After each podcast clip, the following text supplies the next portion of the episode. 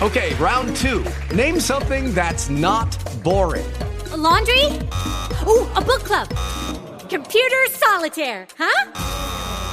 Ah, oh, sorry, we were looking for Chumba Casino. That's right. ChumbaCasino.com has over 100 casino style games. Join today and play for free for your chance to redeem some serious prizes. ChumbaCasino.com. No purchase necessary. Full prohibited by law. 18 plus terms and conditions apply. See website for details. Meditaciones. Marco Aurelio. Libro séptimo. 1. ¿Qué es la maldad?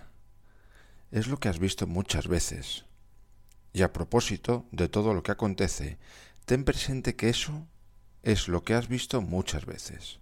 En suma, de arriba abajo, encontrarás las mismas cosas de las que están llenas las historias, las antiguas, las medias y las contemporáneas, de las cuales están llenas ahora las ciudades y las casas. Nada nuevo, todo es habitual y efímero. 2. 2. Las máximas viven. ¿Cómo de otro modo podrían morir a no ser que se extinguieran las imágenes que les corresponden? En tus manos está reavivarlas constantemente.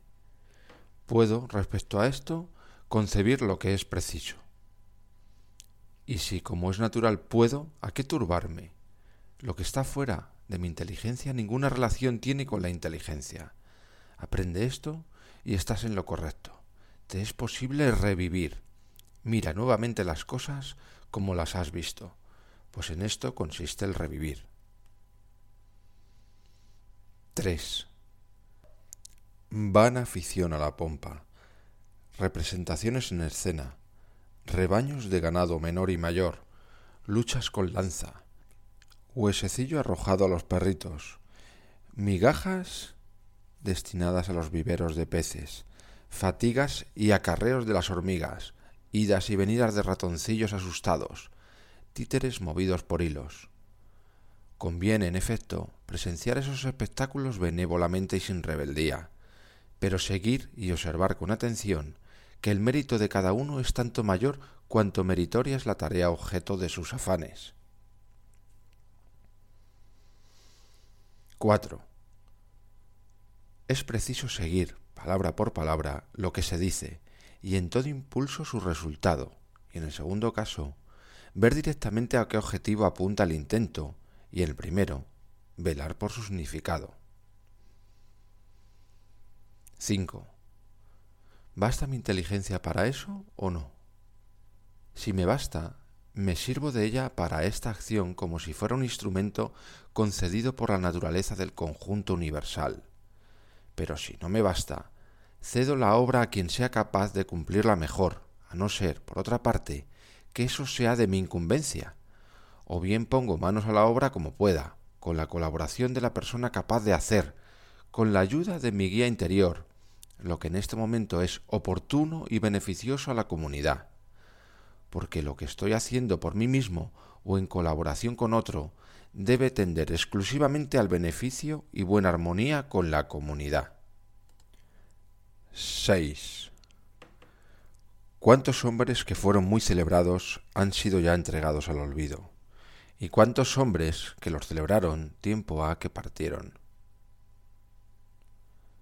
7.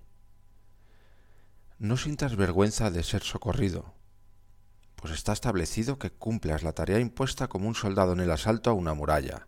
¿Qué harías, pues, si víctima de cojera no pudieras tú solo escalar hasta las almenas, y en cambio te fuera eso posible?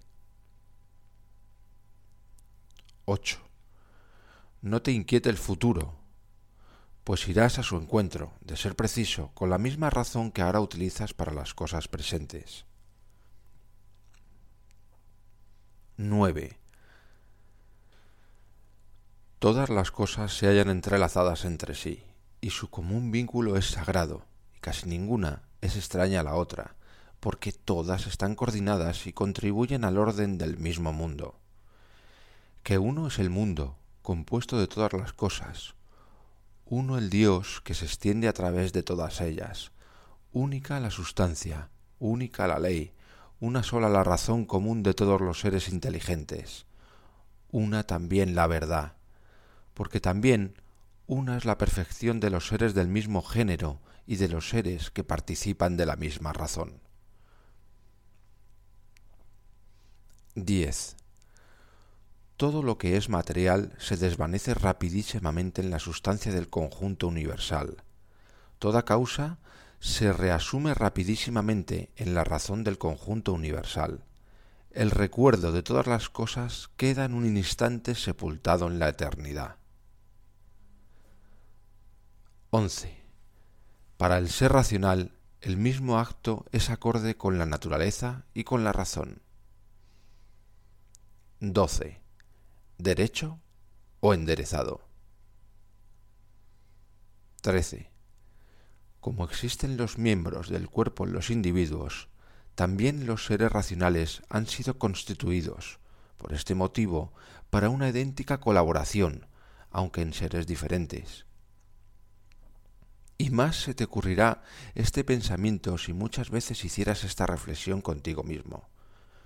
Soy un miembro del sistema constituido por seres racionales. Mas si dijeras que eres parte, con el cambio de la letra R, no amas todavía de corazón a los hombres, todavía no te alegras íntegramente de hacerles favores. Más aún, si lo haces simplemente como un deber, significa que todavía no comprendes que te haces un bien a ti mismo. 14. Acontezca exteriormente lo que se quiera a los que están expuestos a ser afectados por ese accidente pues aquellos, si quieren, se quejarán de sus sufrimientos, pero yo, en tanto no imagine que lo acontecido es un mal, todavía no he sufrido daño alguno, y de mí depende no imaginarlo. 15. Dígase o hágase lo que se quiera, mi deber es ser bueno, como si el oro, la esmeralda o la púrpura dijeran siempre eso. Hágase o dígase lo que se quiera, mi deber es ser esmeralda, y conservar mi propio color. 16. Mi guía interior no se altera por sí mismo, quiero decir, no se asusta ni se aflige. Si algún otro es capaz de asustarle o de afligirle, hágalo, pues él, por sí mismo, no se moverá conscientemente a semejantes alteraciones. Preocúpese el cuerpo, si puede, de no sufrir nada. Y si sufre, manifiéstelo, también el espíritu animal que se asusta, que se aflige. Pero lo que en suma piensa sobre estas afecciones, no hay ningún temor que sufra, pues su condición no le impulsará a un juicio semejante.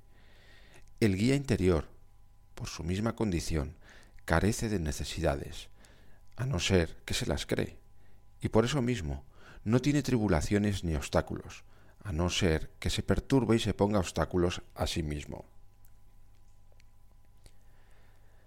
17. La felicidad es un buen numen o un buen espíritu familiar. ¿Qué haces pues aquí, oh imaginación? Vete por los dioses como viniste. No te necesito. Has venido según tu antigua costumbre. No me enfado contigo. Únicamente vete. 18. ¿Se teme el cambio? ¿Y qué puede producirse sin cambio? ¿Existe algo más querido y familiar que la naturaleza del conjunto universal? ¿Podrías tú mismo lavarte con agua caliente si la leña no se transformara? ¿Podrías nutrirte si no se transformaran los alimentos? Y otra cosa cualquiera entre las útiles. ¿Podría cumplirse sin transformaciones? ¿No te das cuenta, pues, de que tu propia transformación es algo similar e igualmente necesaria a la naturaleza del conjunto universal. 19.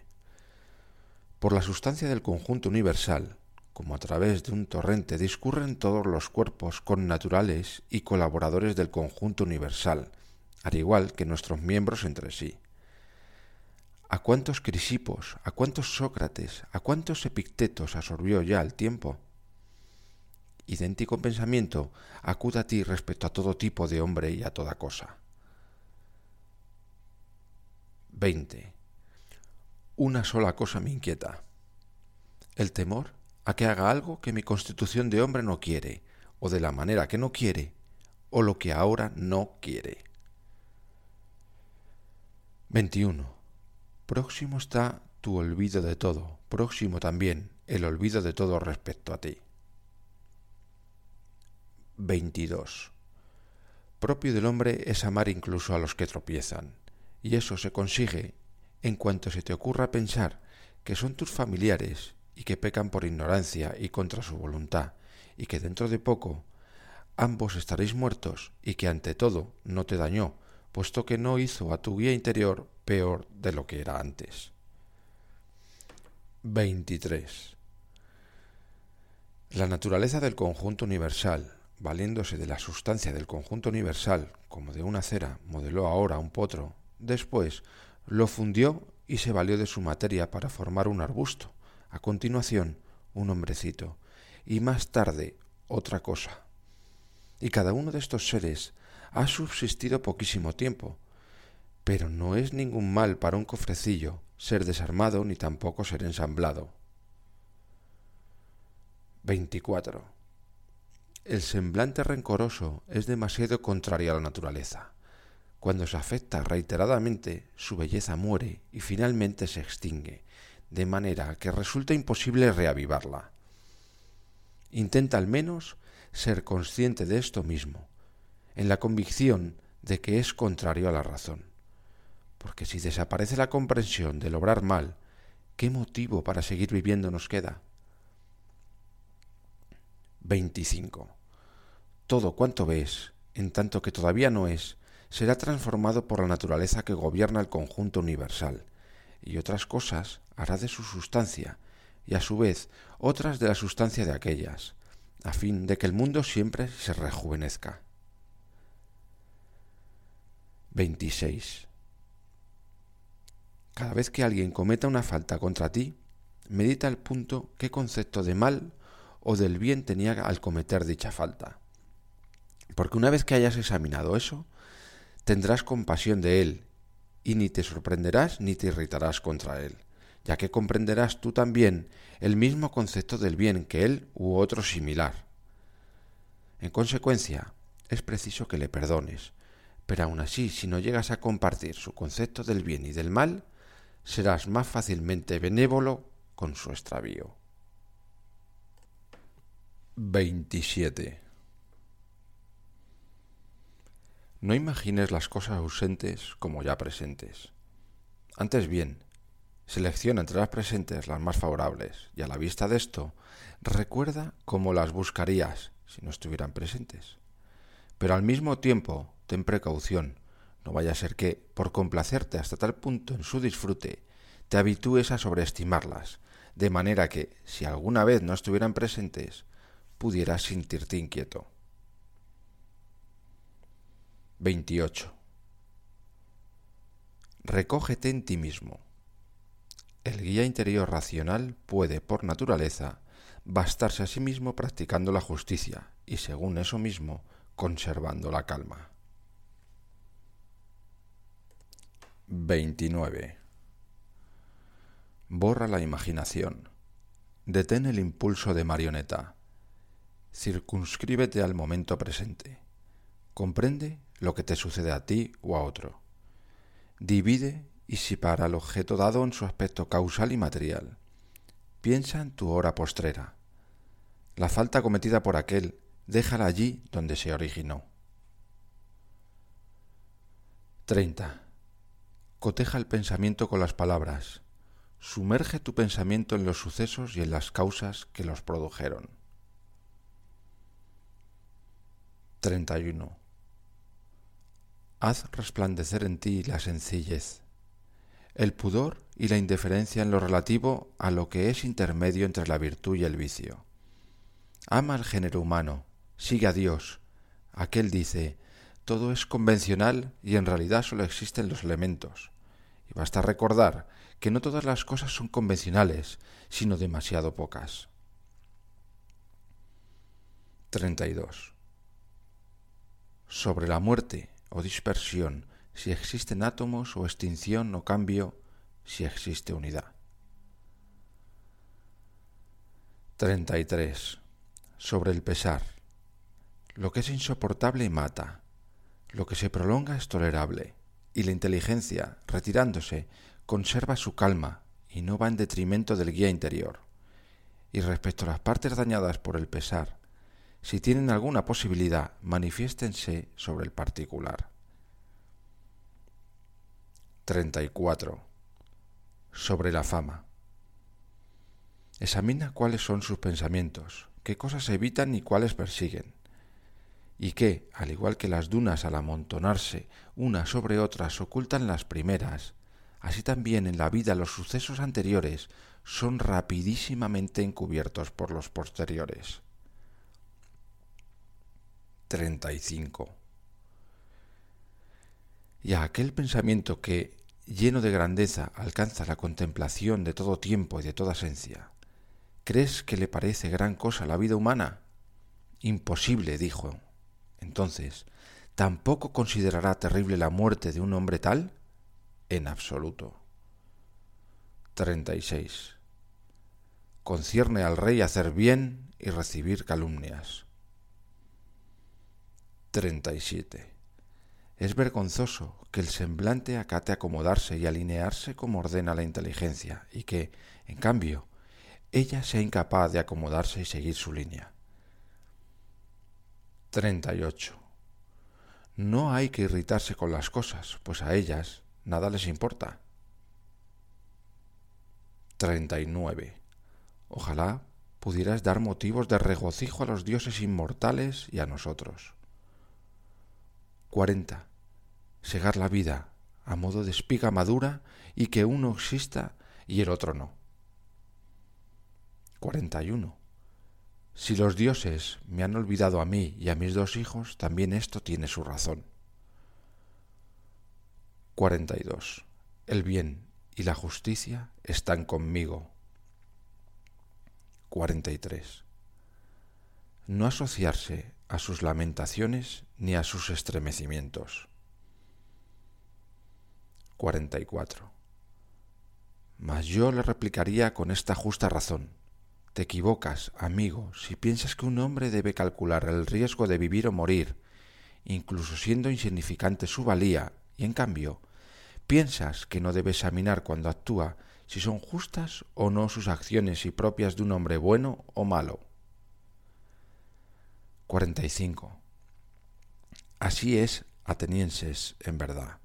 Donde quiera que uno se sitúe por considerar que es lo mejor o el opuesto que sea asignado por el arconte, allí debe, a mi entender, permanecer y correr riesgos sin tener en cuenta en absoluto ni la muerte ni ninguna otra cosa, con preferencia a la infamia.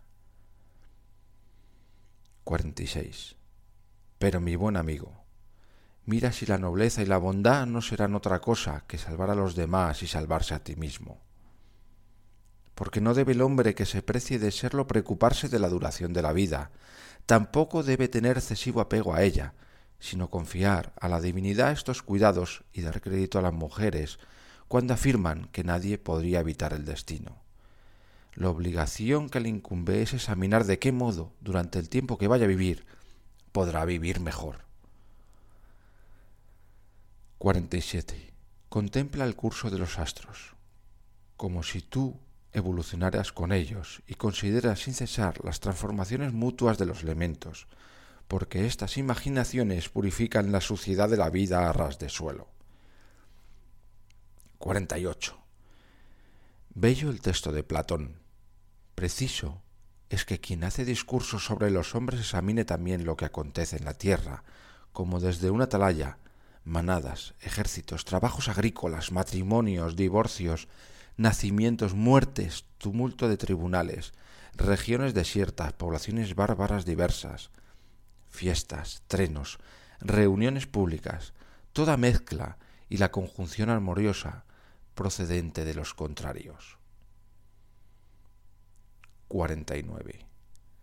Con la observación de los sucesos pasados y de tantas transformaciones que se producen ahora, también el futuro es posible prever porque enteramente igual será su aspecto y no será posible salir del ritmo de los acontecimientos actuales.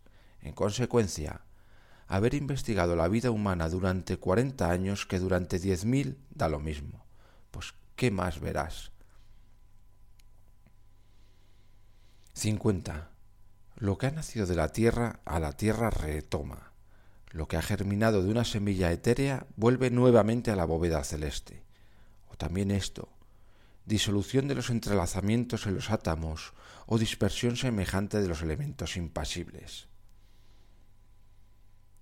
51. Con manjares, bebidas y hechizos tratando de desviar el curso para no morir. Es forzoso soportar el soplo del viento impulsado por los dioses entre sufrimientos sin lamentos. 52. Es mejor luchador, pero no más generoso con los ciudadanos, ni más reservado, ni más disciplinado en los acontecimientos, ni más benévolo con los menosprecios de los vecinos. 53. Cuando puede cumplirse una tarea de acuerdo con la razón común a los dioses y a los hombres, nada hay que temer allí. Cuando es posible obtener un beneficio gracias a una actividad bien encauzada y que progresa de acuerdo con su constitución, ningún perjuicio debe sospecharse allí. 54. Por doquier y de continuo de ti depende estar piadosamente satisfecho con la presente coyuntura, comportarse con justicia con los hombres presentes y poner todo tu arte al servicio de la impresión presente, a fin de que nada se infiltre en ti de manera imperceptible. 55. No pongas tu mirada en guías interiores ajenos, antes bien, dirige tu mirada directamente al punto donde te conduce la naturaleza del conjunto universal por medio de los sucesos que te acontecen, y la tuya propia por las obligaciones que te exige. Cada uno debe hacer lo que corresponde a su constitución. Los demás seres han sido constituidos por causa de los seres racionales, y en toda otra cosa los seres inferiores por causa de los superiores, pero los seres racionales lo han sido para ayudarse mutuamente. En consecuencia, lo que prevalece en la constitución humana es la sociabilidad. En segundo lugar, la resistencia a las pasiones corporales, pues es propio del movimiento racional e intelectivo marcarse límites y no ser derrotado nunca ni por el movimiento sensitivo ni por el instintivo, pues ambos son de naturaleza animal mientras que el movimiento intelectivo quiere prevalecer y no ser subyugado por aquellos. En tercer lugar, en la constitución racional no se da la precipitación ni la posibilidad de engaño. Así pues, el guía interior, que posee estas virtudes, cumpla su tarea con rectitud y posea lo que le pertenece. 56. Como hombre que ha muerto ya, y que no ha vivido hasta hoy, debes pasar el resto de tu vida de acuerdo con la naturaleza. 57. Amar únicamente lo que te acontece y lo que es tramado por el destino, pues, ¿qué se adapta mejor a ti? 58.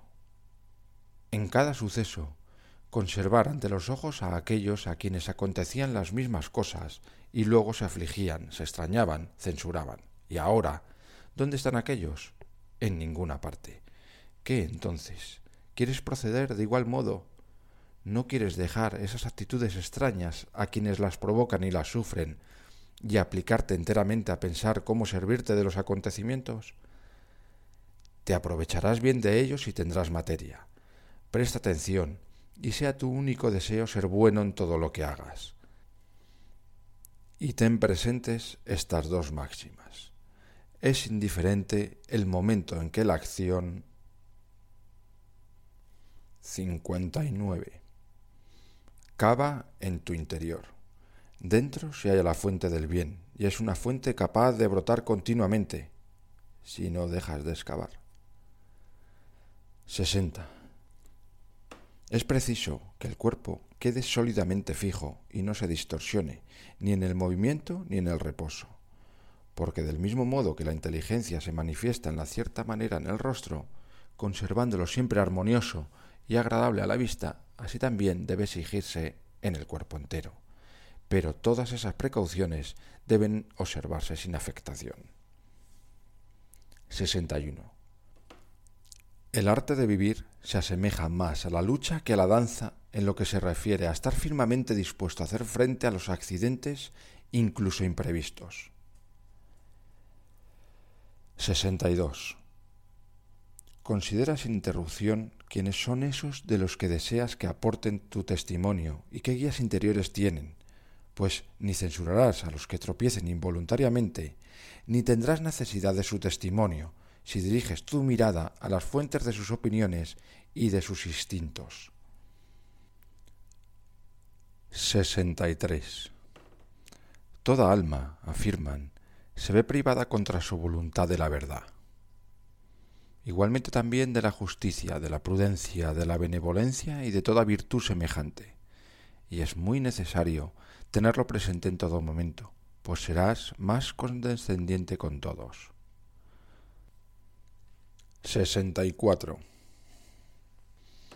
En cualquier caso de pesar, acuda a ti esta reflexión no es indecoroso ni tampoco deteriorará la inteligencia que me gobierna, pues no la destruye, ni en tanto que es racional, ni en tanto que es social. En los mayores pesares, sin embargo, válgate de ayuda la máxima de Epicuro. Ni es insoportable el pesar, ni eterno, ni recuerda sus límites y no imaginas más de la cuenta. Recuerda también que muchas cosas que son lo mismo que el pesar nos molesta y no nos damos cuenta, Así, por ejemplo, la somnolencia, el calor exagerado, la inapetencia.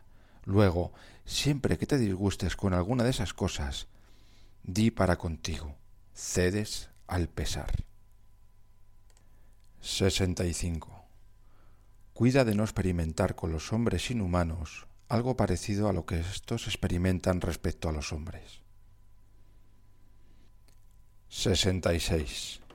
¿De dónde sabemos si Telagujes no tenía mejor disposición que Sócrates?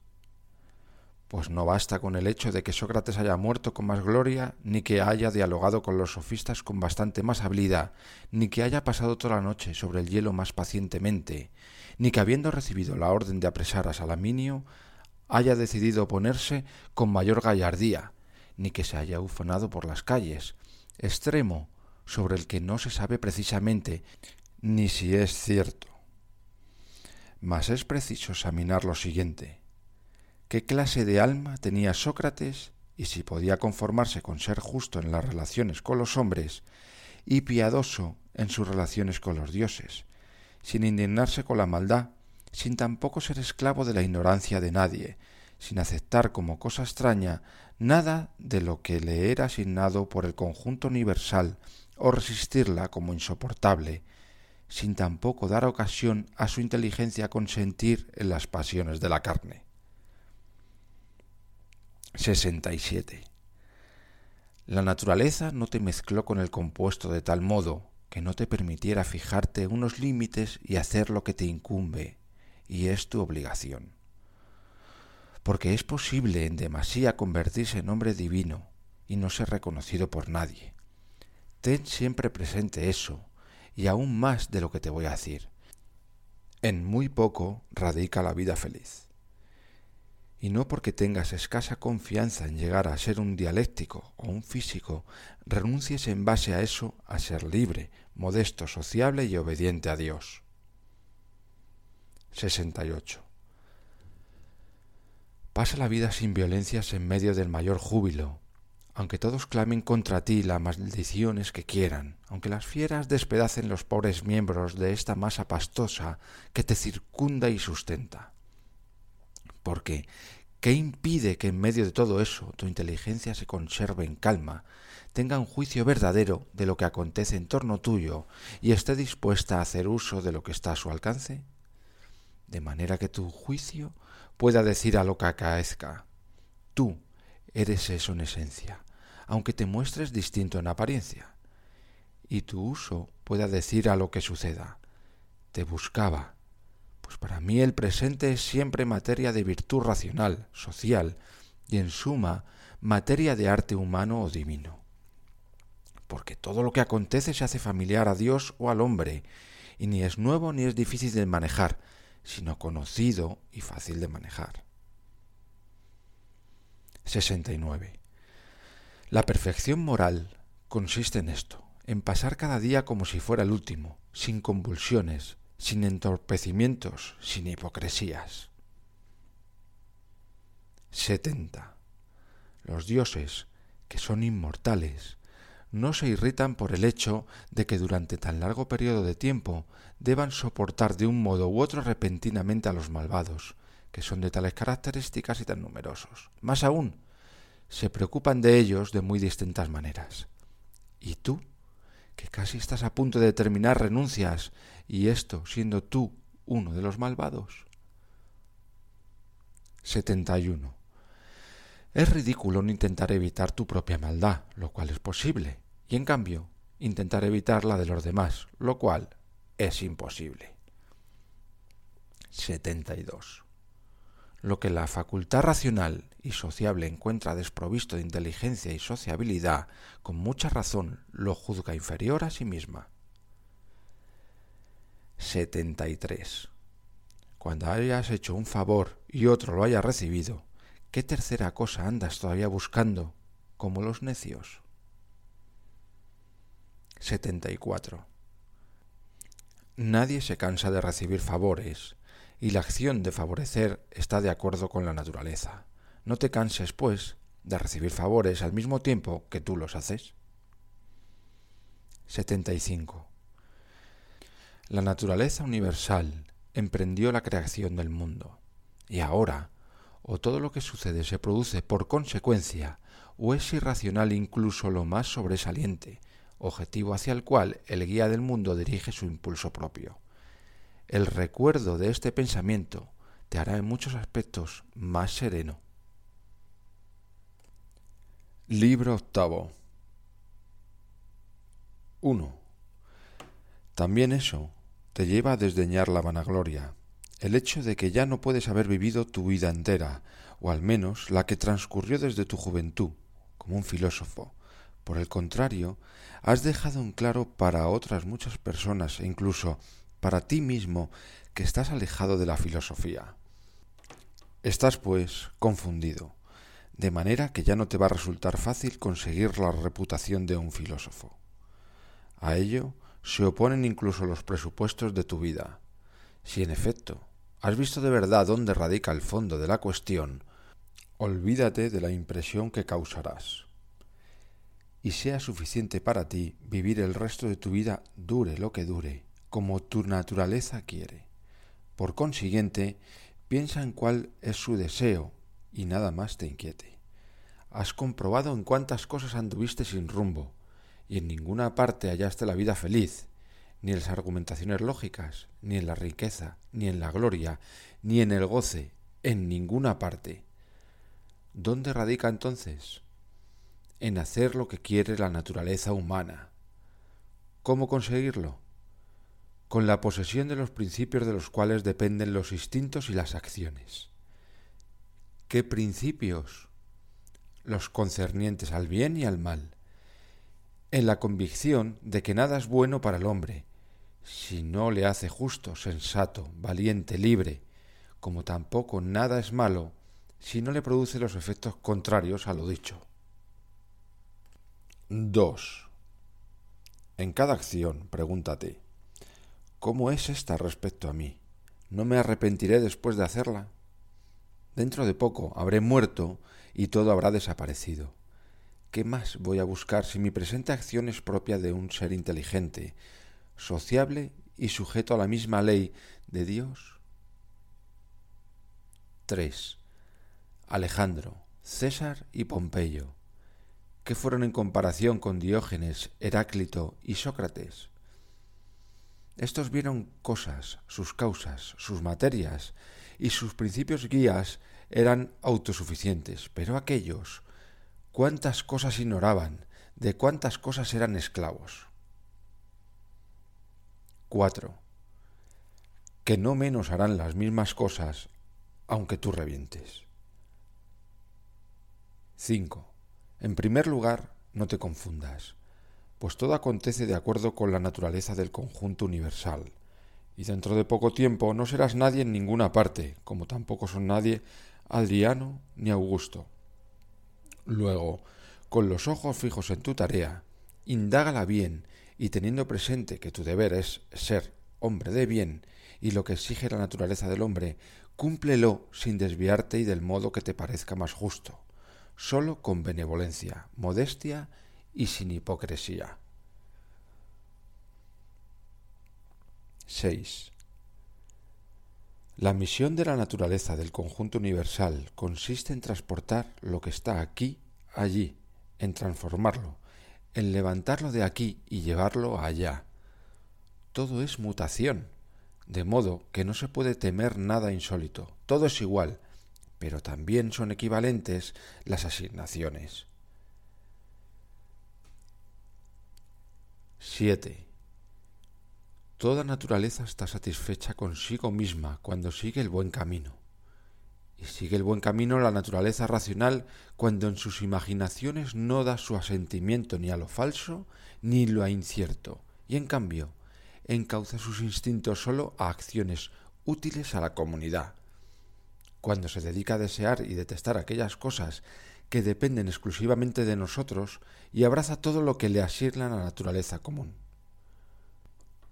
pues es una parte de ella, al igual que la naturaleza de la hoja es parte de la naturaleza de la planta, con la excepción de que, en este caso, la naturaleza de la hoja es parte de una naturaleza insensible, desprovista de razón y capaz de ser obstaculizada, mientras que la naturaleza del hombre es parte de una naturaleza libre de obstáculos, inteligente y justa, si es que naturalmente distribuye a todos con equidad, y según el mérito, su parte de tiempo, sustancia, causa, energía, accidente.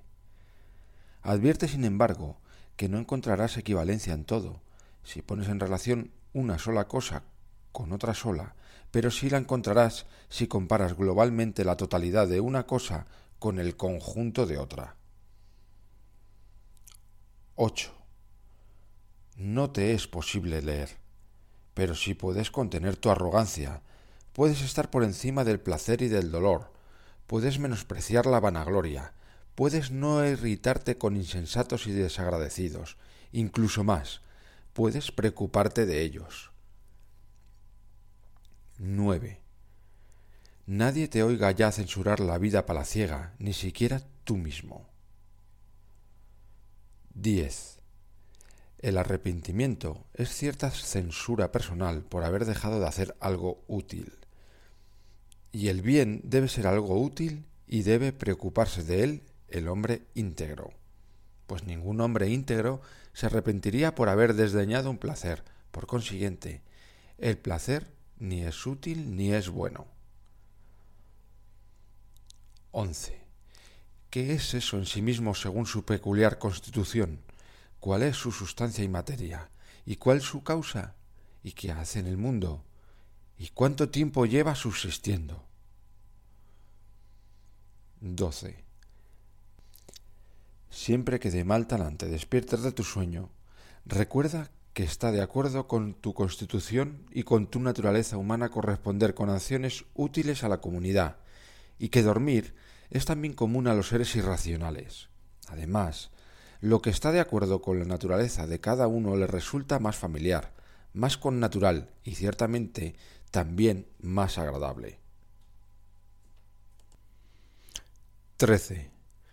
Continuamente, y si te es posible, en toda imaginación, explícala partiendo de los principios de la naturaleza, de las pasiones, de la dialéctica. 14. Con quien te encuentres, Inmediatamente hazte estas reflexiones. Este, ¿qué principios tiene respecto al bien y al mal? Porque si acerca del placer y del pesar y de las cosas que producen ambos, y acerca de la fama, de la infamia, de la muerte, de la vida, tiene tales principios, no me parecerá en absoluto sorprendente o extraño que proceda así, y recordaré que se ve forzado a obrar de este modo. 15. Ten presente que, del mismo modo que es absurdo extrañarse de que la higuera produzca higos, también lo es sorprenderse de que el mundo produzca determinados frutos de lo que es portador. E igualmente sería vergonzoso para un médico y para un piloto sorprenderse de que ése haya tenido fiebre o de que haya soplado un viento contrario. 16. Ten presente que cambiar de criterio y obedecer a quien te corrige es igualmente acción libre, pues tu actividad se lleva a término de acuerdo con tu instinto y juicio, y particularmente además de acuerdo con tu propia inteligencia. 17. Si depende de ti, ¿por qué lo haces? Pero si depende de otro, ¿a quién censuras? ¿A los átomos? ¿A los dioses? En ambos casos es locura. Porque si puedes, corrígele.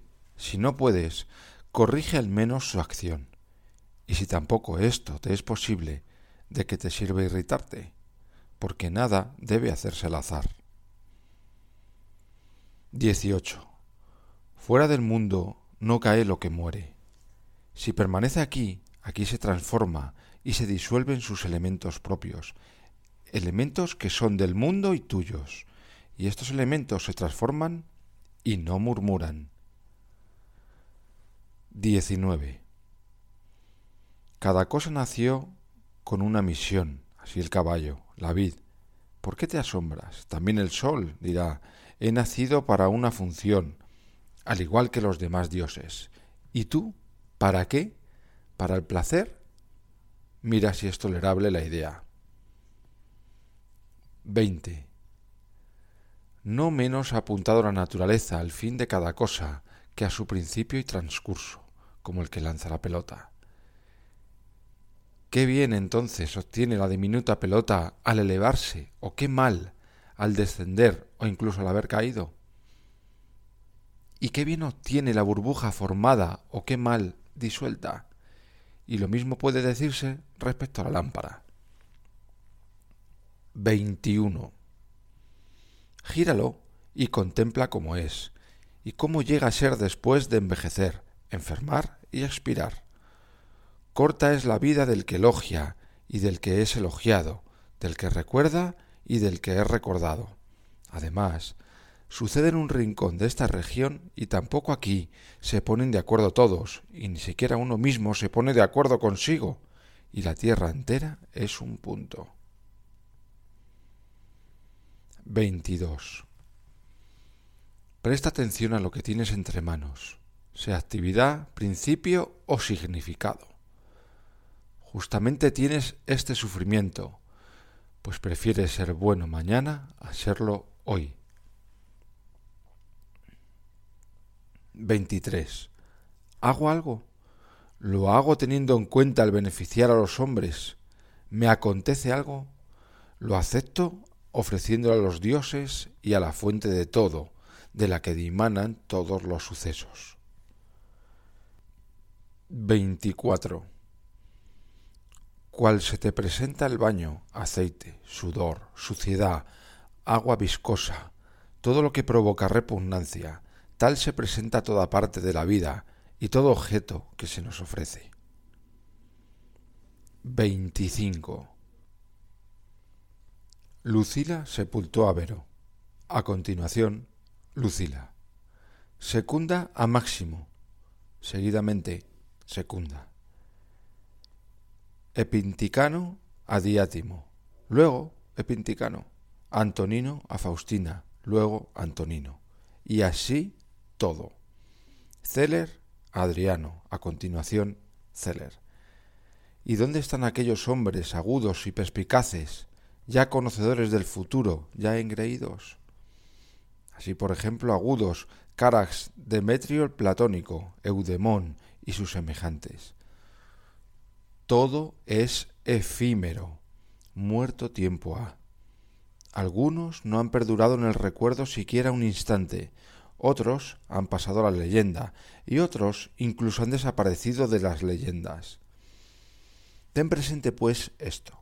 Será preciso que tu composición se disemine, que tu hábito vital se extinga o que cambie de lugar y se establezca en otra parte. 26. La dicha del hombre consiste en hacer lo que es propio del hombre, y es propio del hombre el trato benevolente con sus semejantes, el menosprecio de los movimientos de los sentidos, el discernir las ideas que inspiran crédito, la contemplación de la naturaleza del conjunto universal y de las cosas que se producen de acuerdo con ella. 27. Tres son las relaciones, una con la causa que nos rodea, otra con la causa divina, de donde todo nos acontece a todos, y la tercera con los que viven con nosotros. 28. El pesar o es un mal para el cuerpo y en consecuencia que lo manifieste o para el alma. Pero a ella le es posible conservar su propia serenidad y calma y no opinar que el pesar sea un mal. Porque todo juicio, instinto, deseo y aversión está dentro y nada se remonta hasta aquí. 29. Borra las imaginaciones diciéndote a ti mismo de continuo. Ahora de mí depende que no se ubique en este alma ninguna perversidad, ni deseo, ni en suma ninguna turbación.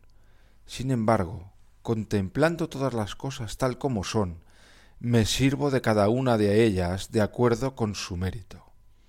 Ten presente esta posibilidad acorde con tu naturaleza. 30. Habla, sea en el Senado, sea ante cualquiera, con elegancia y certeramente. Utiliza una terminología sana. 31.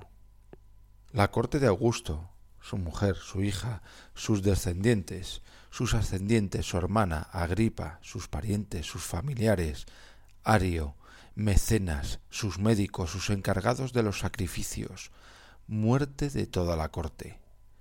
A continuación, pásate a las demás, no a la muerte de un solo hombre, por ejemplo, la de los Pompeyos.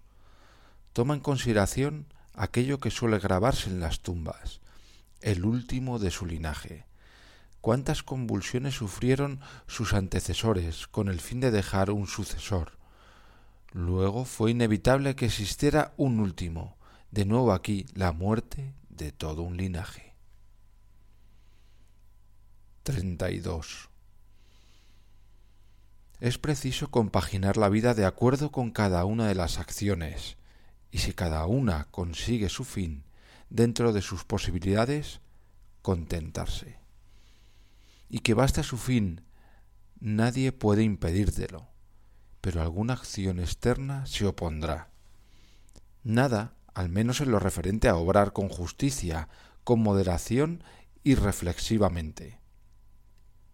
Pero tal vez alguna otra actividad se verá obstaculizada. Sin embargo, gracias a la acogida favorable del mismo obstáculo y al cambio inteligente en lo que se te ofrece, al punto se sustituye otra acción que armoniza con la composición de la cual hablaba. 33. Recibir sin orgullo. Desprenderse sin apego. 34. ¿Alguna vez viste una mano amputada, un pie o una cabeza seccionada yacente en alguna parte lejos del resto del cuerpo? Algo parecido hace consigo, en la medida de que él depende, el que no se conforma con lo que le acaece y se separa, o el que hace algo contrario al bien común. Tú, de alguna manera, te has excluido de la unión con la naturaleza, pues de ella formabas parte por naturaleza. Pero ahora tú mismo te cercenaste. Sin embargo, tan admirable es aquella que te es posible unirte de nuevo a ella. A ningún otro miembro permitió Dios separarse y desgajarse para reunirse de nuevo pero examina la bondad con la que Dios ha honrado al hombre, pues en sus manos dejó la posibilidad de no separarse absolutamente del conjunto universal y una vez separado, la de reunirse, combinarse en un todo y recobrar la posición de miembro. 35. Al igual que la naturaleza de los seres racionales, ha distribuido a cada uno a su manera las demás facultades. Así también nosotros hemos recibido de ella esta facultad. Pues de la misma manera que aquella convierte todo lo que se le opone y resiste, lo sitúa en el orden de su destino y lo hace parte de sí misma. Así también, al ser racional, puede hacer todo obstáculo material de sí mismo y servirse de él, fuera el que fuera el objeto al que hubiese tendido. 36. No te confunda la imaginación de la vida entera. No abarques en tu pensamiento qué tipo de fatigas y cuántas es verosímil que te sobrevengan. Por el contrario, en cada una de las fatigas presentes pregúntate, ¿qué es lo intolerable y lo insoportable de esta acción? Sentirás vergüenza de confesarlo. Luego recuerda que ni el futuro ni el pasado te son gravosos, sino siempre el presente. Y éste se minimiza en el caso de que lo delimites exclusivamente a sí mismo y refutes a tu inteligencia, si no es capaz de hacer frente a esta nimiedad. 37. Están ahora sentados junto al túmulo de Vero, Pantea o Pérgamo. ¿Y qué? Junto a la tumba de Adriano, Cabrias o Diótimo. Ridículo. ¿Y qué? Si estuvieran sentados, y es que iban a enterarse los muertos, ¿y qué? Si te dieran cuenta, iban a complacerse, ¿y qué? Si se complacieran, ¿iban ellos a ser inmortales? ¿No estaban así decretado que primero llegarían a ser viejos y viejas para continuación morir? Entonces, ¿qué debían hacer posteriormente aquellos muertos ya estos? Todo esto es hedor y sangre mezclada con polvo en un pellejo. 38. Si eres capaz de mirar con perspicacia, mira y juzga, afirma con la máxima habilidad. 39. En la constitución de un ser racional no veo virtud rebelde a la justicia, pero sí veo la templanza contra el placer. 40. Si eliminas tu opinión acerca de lo que crees que te aflige, tú mismo te afirmas en la mayor seguridad. ¿Quién es tú mismo? La razón. Pero yo no soy razón. Sea.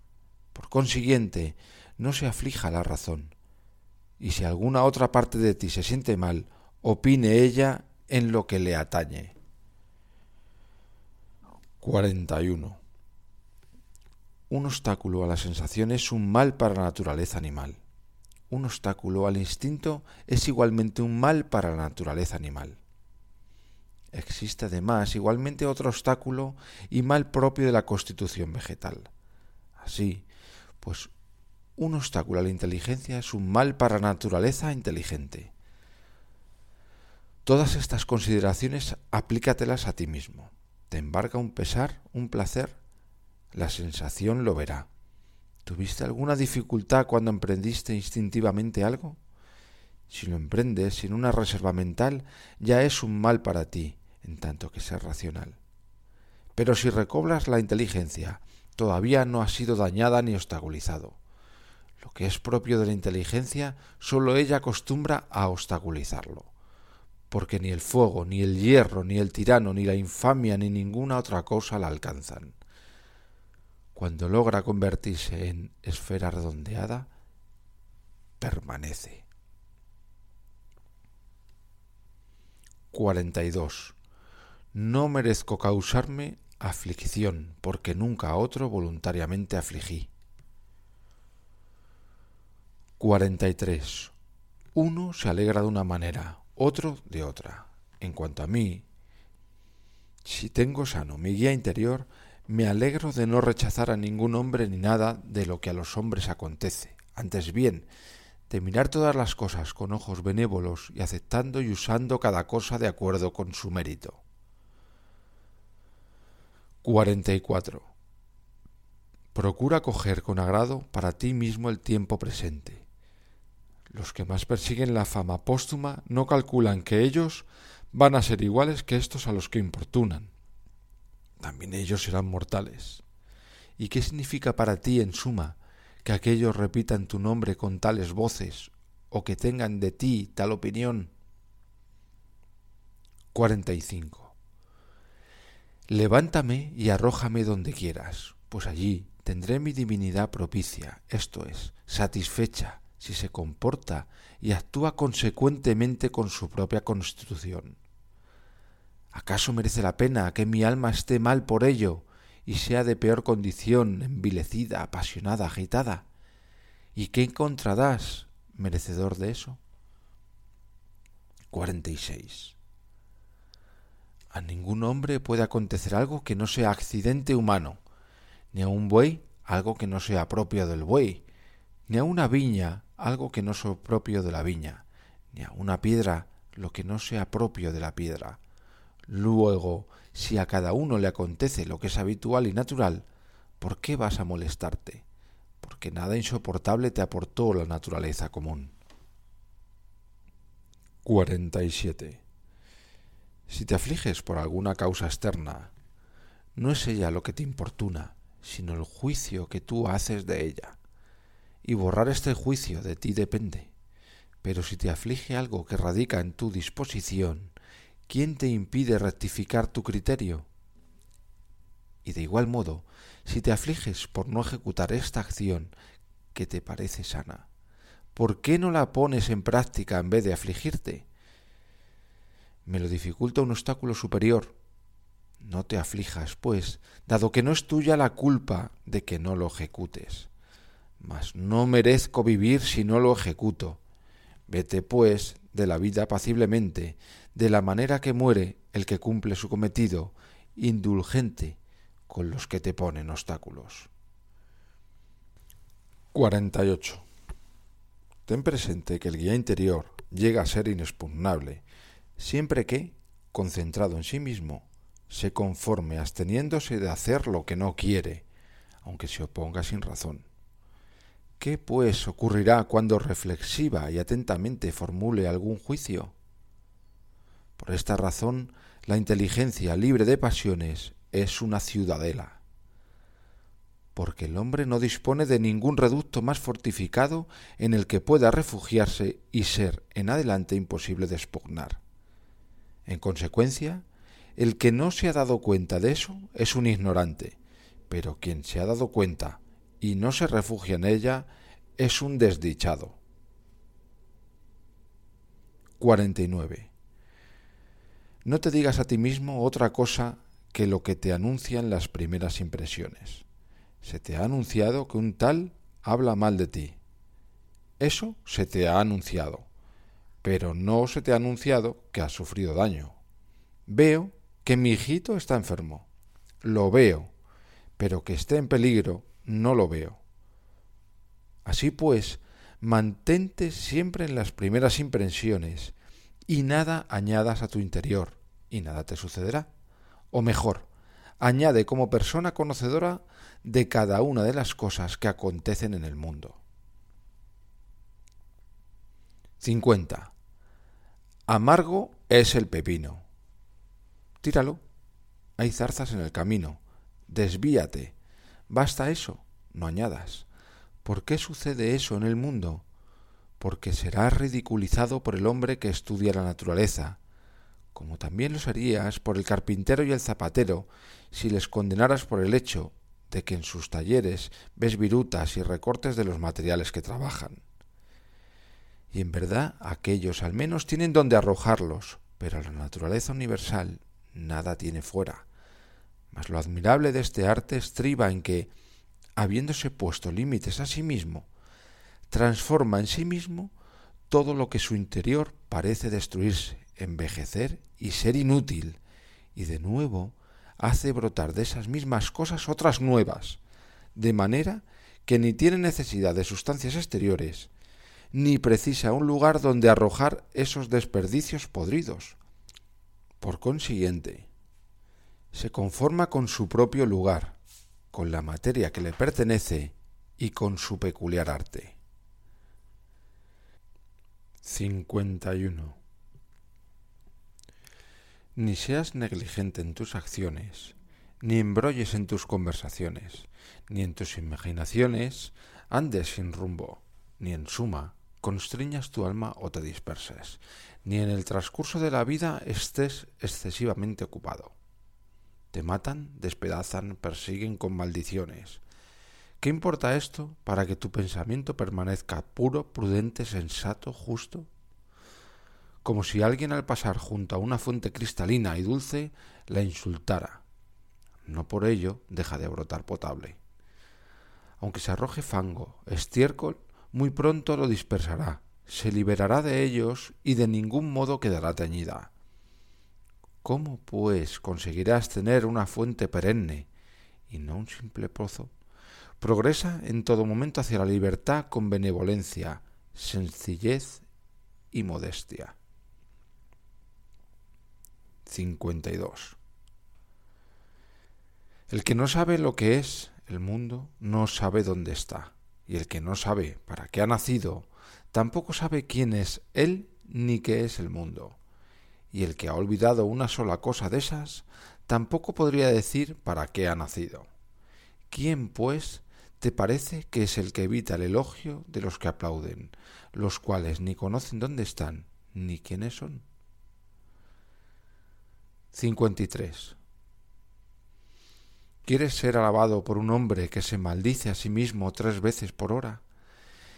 ¿Quieres complacer a un hombre que no se complace a sí mismo? ¿Se complace a sí mismo el hombre que se arrepiente de casi todo lo que hace? 54. Ya no te limites a respirar el aire que te rodea, sino piensa también desde este momento en conjunción con la inteligencia que todo lo rodea, porque la facultad inteligente está dispersa por doquier y ha penetrado en el hombre capaz de atraerla no menos que el aire en el hombre capaz de respirarlo. 55. En general, el vicio no daña nada al mundo. En particular, es nulo el daño que produce a otro. Es únicamente pernicioso para aquel a quien le ha sido permitido renunciar a él tan pronto como lo desee. 56. Para mi facultad de decisión es tan indiferente la facultad decisoria del vecino como su hálito vital y su carne. Porque a pesar de que especialmente hemos nacido los unos para los otros, con todo, nuestro individual guía interior tiene su propia soberanía. Pues en otro caso, la maldad del vecino iba a ser ciertamente el mal mío, cosa que no estimó oportuna Dios, a fin de que no dependiera de otro el hacerme desdichado. 57. El sol parece estar difuso y en verdad lo está por doquier, pero no desborda, pues esta difusión es extensión, y así sus destellos se llaman actines, rayos, procedentes del término ecteinestai, extenderse. ¿Y qué cosa es un rayo? ¿Podrías verlo? Si contemplaras a través de una rendija la luz del sol introducida en una habitación oscura pues extiende en línea recta y se apoya, en cierto modo, en el cuerpo sólido con el que tropiece, cuerpo que le separa del aire y que viene a continuación. Allí se detiene sin deslizarse ni caer. Tal, en efecto, conviene que sea la difusión y dilatación de la inteligencia, sin desbordarse en ningún caso, pero sí extendiéndose, Conviene también que, frente a los obstáculos con que tropiece, no choque violentamente, ni con ímpetu, ni tampoco caiga, sino que se detenga y dé brillo al objeto que la percibe, porque se privará del resplandor el objeto que la desdeñe. 58. El que teme la muerte o teme la insensibilidad u otra sensación, pero si ya no percibes la sensibilidad, tampoco percibirás ningún mal. Y si adquieres una sensibilidad distinta, serás un ser indiferente y no cesarás de vivir. 59. los hombres, han nacido los unos para los otros. Instruyelos o sopórtalos. 60. La flecha sigue una trayectoria, la inteligencia otra distinta. Sin embargo, la inteligencia, siempre que toma precauciones y se dedica a indagar, avanza en línea recta y hacia su objetivo, no menos que la flecha. 61.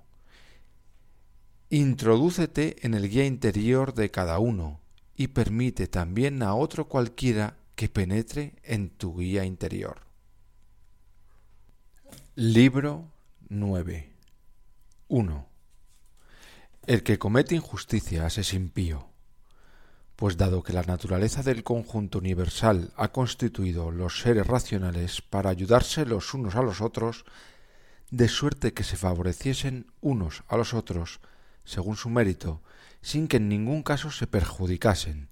El que transgrede esta voluntad comete, evidentemente, una impiedad contra la más excelsa de las divinidades. También el que miente es impío con la misma divinidad, pues la naturaleza del conjunto universal es naturaleza de las cosas que son, y éstas están vinculadas con todas las cosas existentes. Más todavía, esta divinidad recibe el nombre de verdad, y es la causa primera de todas las verdades. En consecuencia, el hombre que miente voluntariamente es impío, en cuanto que al engañar comete injusticia.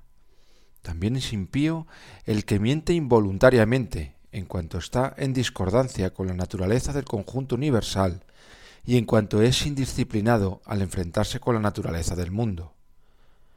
Porque combate a ésta el que se comporta de modo contrario a la verdad, a pesar suyo pues había obtenido de la naturaleza recursos que desatendió, y ahora no es capaz de discernir lo falso de lo verdadero.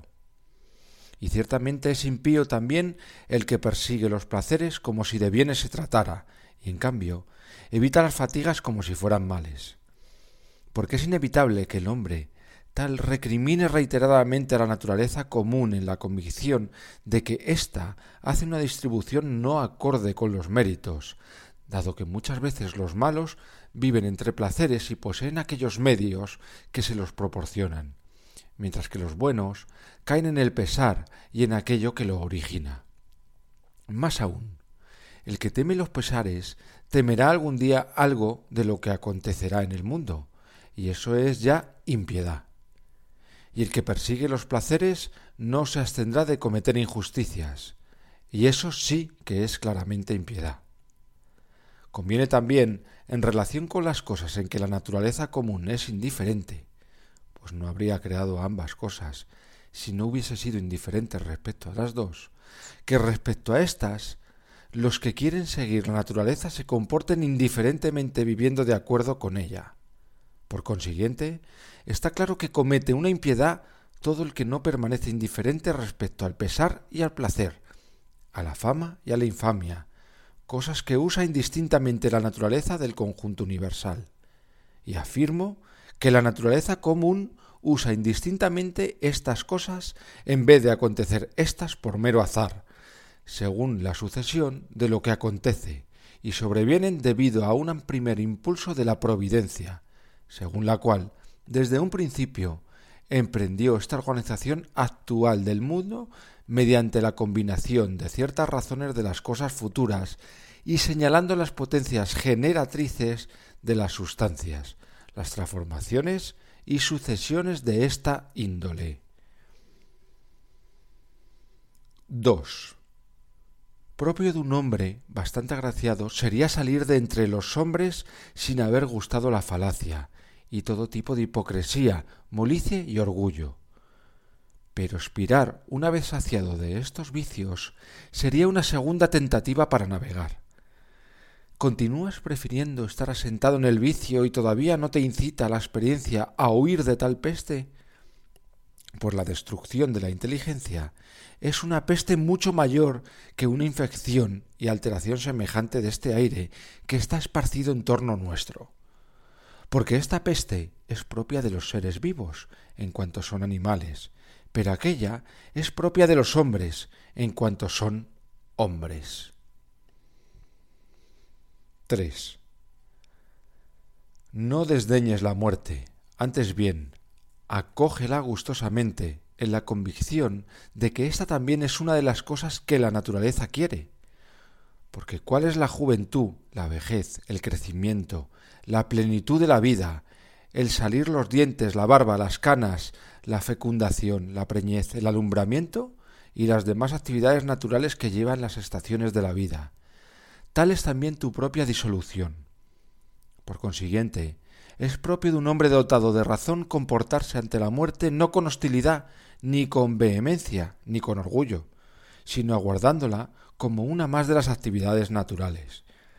Y, al igual que tú aguardas el momento en que salga del vientre de tu mujer el recién nacido, así también aguarda la hora en que tu alma se desprenderá de esta envoltura. Y si también quieres una regla vulgar, que cale en tu corazón, sobre todo te pondrá en buena disposición ante la muerte la consideración relativa a aquellos objetos de los cuales vas a separarte y con cuyas costumbres tu alma ya no estará mezclada. Porque en absoluto es preciso chocar con ellos, sino preocuparse de ellos y soportarles con dulzura.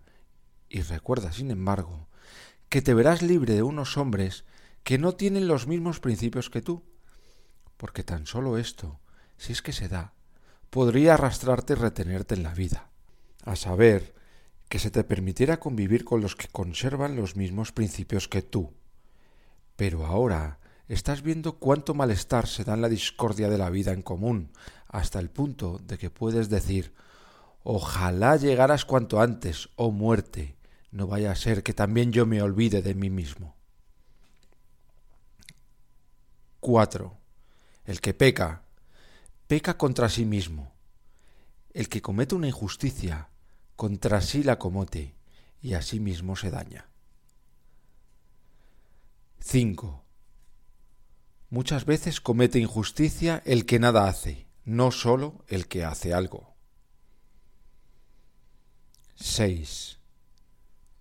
Es suficiente la opinión presente que capta lo real, la acción presente útil a la comunidad, y la presente disposición capaz de complacer a todo lo que acontece procedente de una causa exterior. 7. Borrar la imaginación, contener el instinto, apagar el deseo, conservar en ti el guía interior. 8. Una sola alma ha sido distribuida entre los animales irracionales, un alma inteligente ha sido dividida entre los seres racionales. Igualmente una es la tierra de todos los seres terrestres, y con una sola luz vemos y uno es el aire que respiramos todos cuanto estamos dotados de vista y de vida. 9. Cuantos seres participan de algo en común tienden afanosamente a lo que es de su mismo género. Todo lo terrestre se inclina hacia la tierra. Todo lo que es acuoso confluye. De igual modo, lo aéreo, hasta el punto de que se necesitan obstáculos y violencia. El fuego tiende hacia lo alto debido al fuego elemental, y está hasta tal extremo dispuesto a prender con todo fuego de aquí que toda materia, aunque esté bien poco seca, es fácilmente inflamable por el hecho de estar menos mezclada con lo que impide su ignición, y consecuentemente todo lo que participa de la naturaleza intelectiva tiende con afán hacia su semejante de igual manera o incluso más. Porque cuanto más aventajado es un ser respecto a los demás, tanto más dispuesto se halla a mezclarse y confundirse con su semejante. Por ejemplo, al punto se descubren entre los seres irracionales enjambres, rebaños, crías recién nacidas y algo parecido a relaciones amorosas. Porque también aquí hay almas, y la trabazón se encuentra más extendida en los seres superiores, cosa que no ocurre ni en las plantas, ni en las piedras, o en los troncos. Y entre los seres racionales se encuentran constituciones, amistades, familias, reuniones y, en las guerras, alianzas y treguas. y en los seres todavía superiores, incluso en cierto modo separados, subsiste una unidad, como entre los astros. De igual modo, la progresión hacia lo superior puede producir simpatía, incluso entre seres distanciados. Observa, pues, lo que ocurre ahora.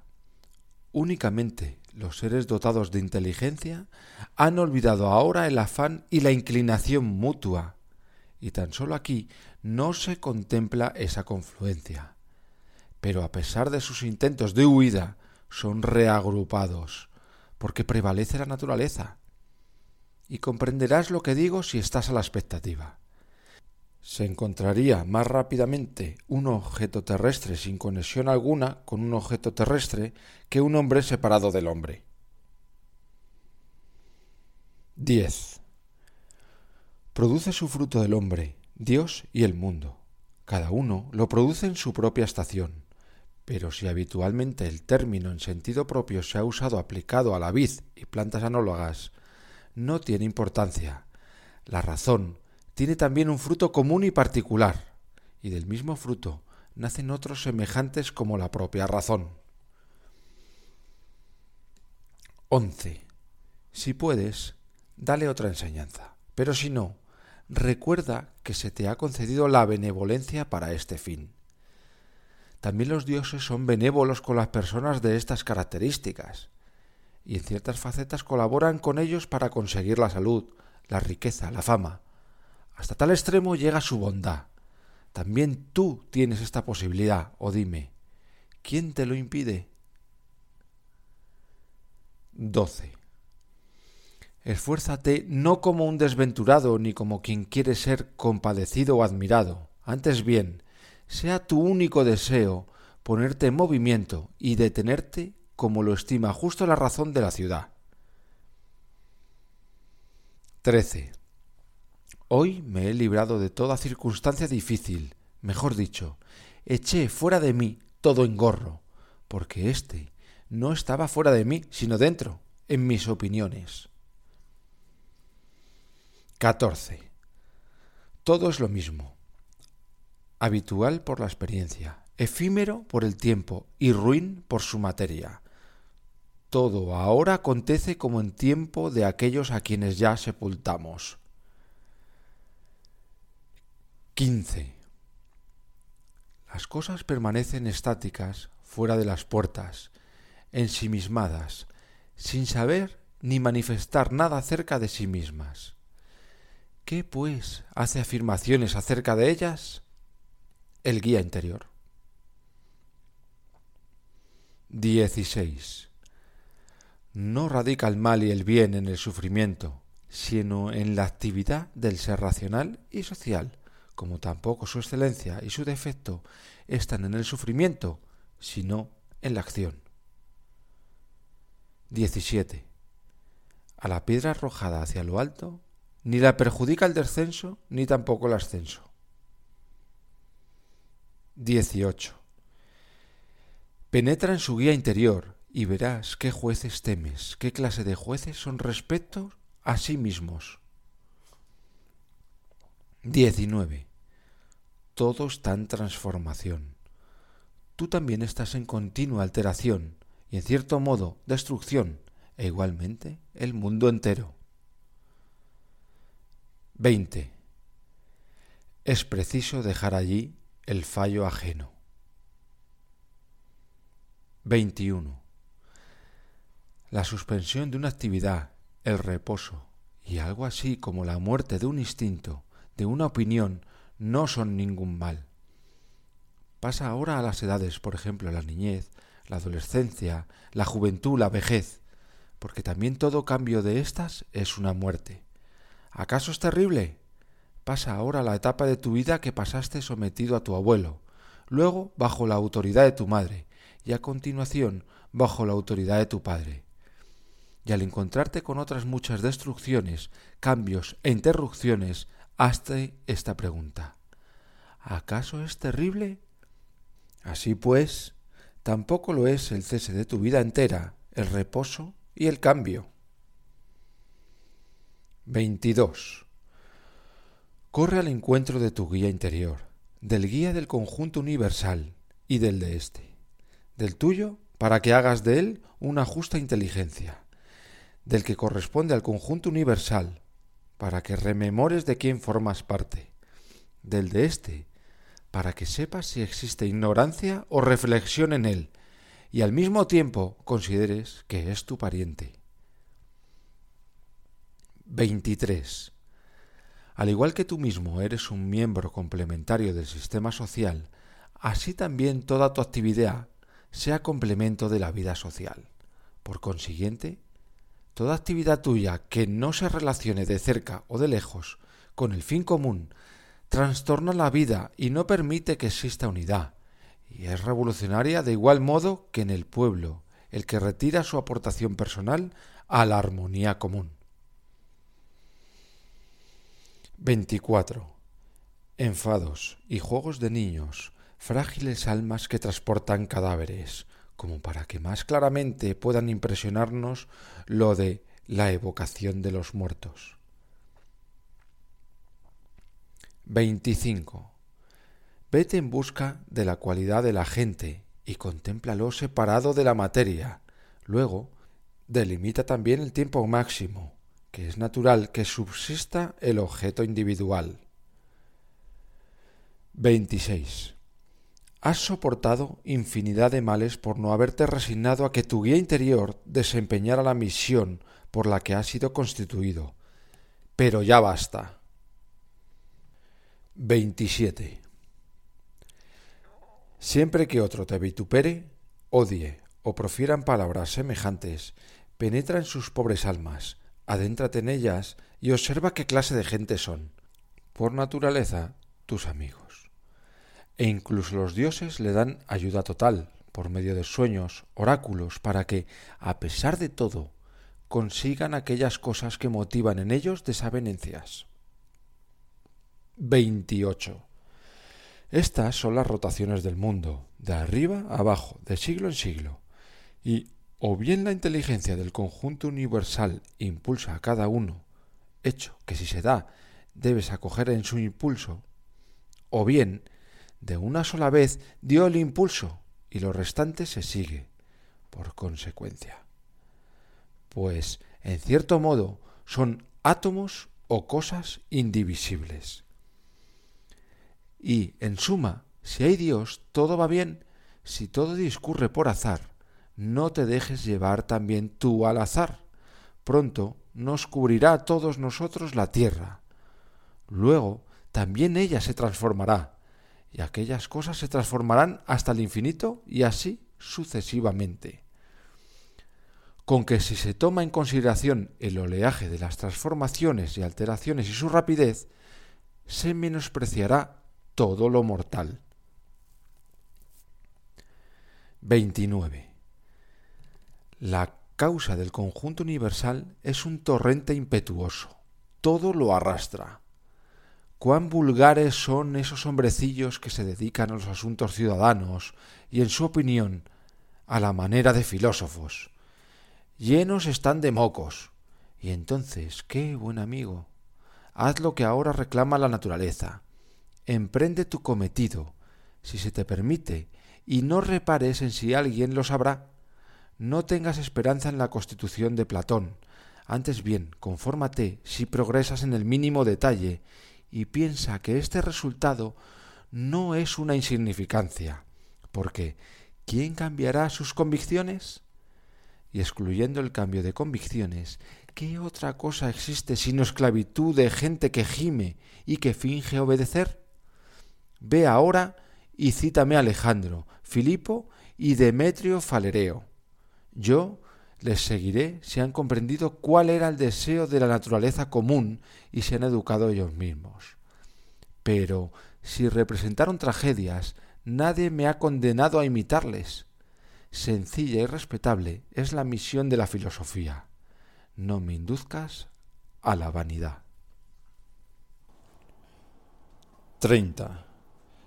Contempla desde arriba innumerables rebaños, infinidad de ritos y todo tipo de travesía marítima en medio de tempestades y bonanza, diversidad de seres que nacen, conviven y se van.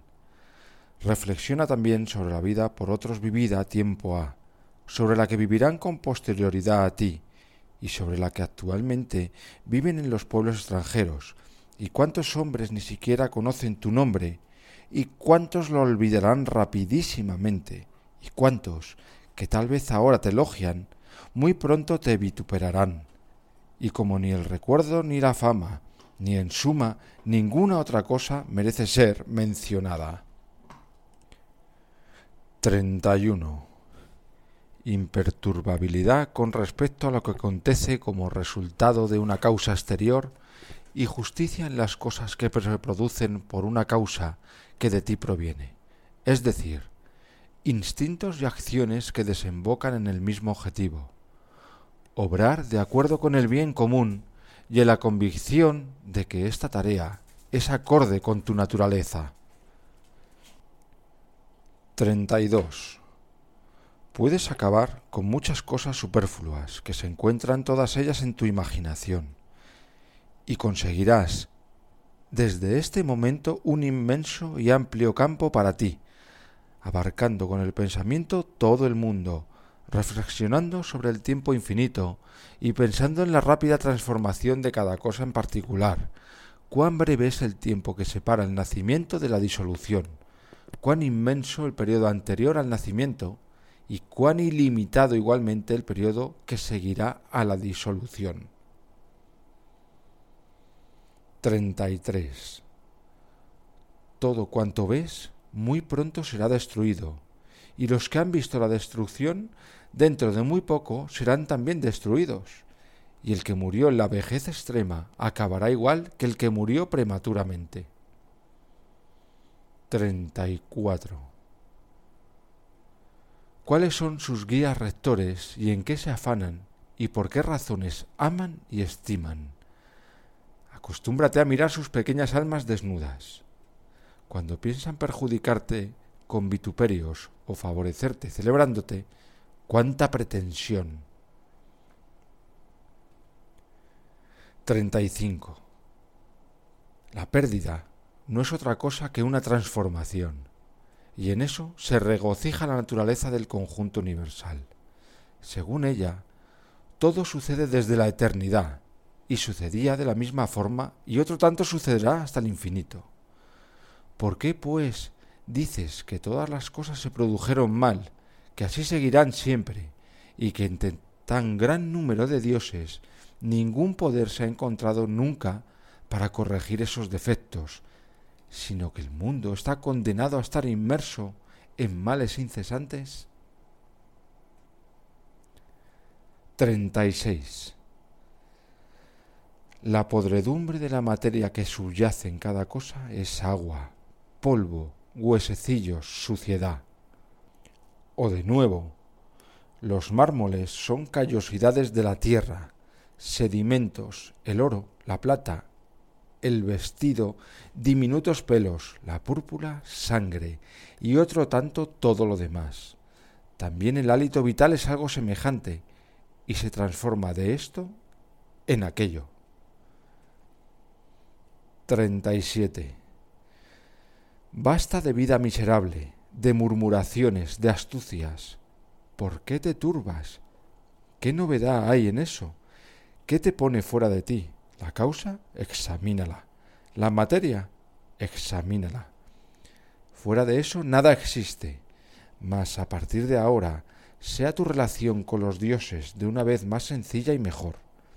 Lo mismo da haber indagado eso durante cien años que durante tres. 38. Si pecó, allí está su mal, pero tal vez no pecó. 39.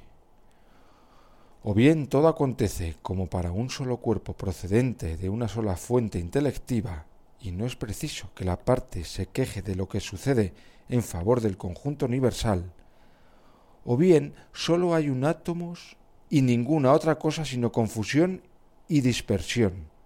¿Por qué pues te turbas? Dile a tu guía interior, has muerto, has sido destruido, te has convertido en bestia, interpretas un papel, formas parte de un rebaño. bastas. 40. O nada pueden los dioses o tienen poder. Si efectivamente no tienen poder, ¿por qué suplicas? Y si lo tienen, ¿por qué no les pides precisamente que te concedan el no temer nada de eso, ni desear nada de eso, ni afligirte por ninguna de esas cosas, antes que pedirles que no sobrevenga o sobrevenga alguna de esas cosas? porque sin duda, si pueden colaborar con los hombres, también en eso pueden colaborar. Pero posiblemente dirás, en mis manos los dioses depositaron esas cosas. Entonces, ¿no es mejor usar lo que está en tus manos con libertad que disputar con esclavitud y torpeza con lo que no depende de ti? ¿Y quién te ha dicho que los dioses no cooperen tampoco en las cosas que dependen de nosotros? Empieza, pues, a suplicarles acerca de estas cosas y verás. Este les pide, ¿cómo conseguiré acostarme con aquella? Tú. ¿Cómo dejar de desear de acostarme con aquella? Otro. ¿Cómo me puedo librar de ese individuo? Tú. ¿Cómo no desear librarme de él? Otro. ¿Cómo no perder mi hijito? Tú. ¿Cómo no sentir miedo de perderlo? En suma, cambia tus súplicas en este sentido y observa los resultados. 41. Epicuro dice, en el curso de mi enfermedad no tenía conversaciones acerca de mis sufrimientos corporales, ni con mis visitantes, añade. Tenía charlas de este tipo, sino que seguía ocupándome de los principios relativos a asuntos naturales, y además de eso, de ver cómo la inteligencia, si bien participa de las conmociones que afectan a la carne, sigue imperturbable atendiendo a su propio bien. Tampoco daba a los médicos, afirma, oportunidad de pavonearse de su aportación, sino que mi vida discurría feliz y noblemente. En consecuencia, procede igual que aquel en la enfermedad, si enfermas, y en cualquier otra circunstancia. Porque el no apartarse de la filosofía en cualquier circunstancia que sobrevenga, y el no chismorrear con el profano, el estudioso de la naturaleza, es precepto común a toda escuela, dedicarse únicamente a lo que ahora se está haciendo y al instrumento gracias al cual actúa. 42. Siempre que tropieces con la desvergüenza de alguien, de inmediato pregúntate, ¿puede realmente dejar de haber desvergonzados en el mundo? No es posible. No pidas, pues, imposibles, porque ese es uno de aquellos desvergonzados que necesariamente debe existir en el mundo.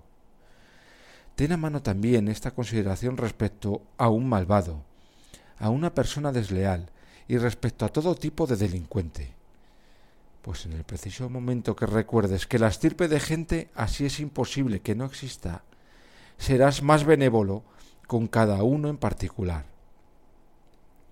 Muy útil es también pensar enseguida qué virtud concedió la naturaleza al hombre para remediar esos fallos. Porque le concedió como antídoto contra el hombre ignorante la mansedumbre y contra otro defecto otro remedio posible. Y en suma, tienes posibilidad de encauzar con tus enseñanzas al descarriado, porque todo pecador se desvía y falla su objetivo y anda sin rumbo. ¿Y en qué has sido perjudicado?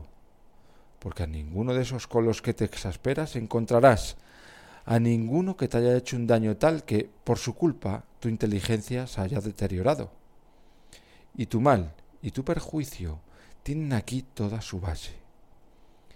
¿Y qué tiene de malo o extraño que la persona sin educación haga cosas propias de un ineducado? Procura que no debas inculparte más a ti mismo por no haber previsto que ése cometería ese fallo, porque tú disponías de recursos suministrados por la razón para cercionarte de que es natural que éste cometiera ese fallo. Y a pesar de tu olvido, te sorprendes de su error.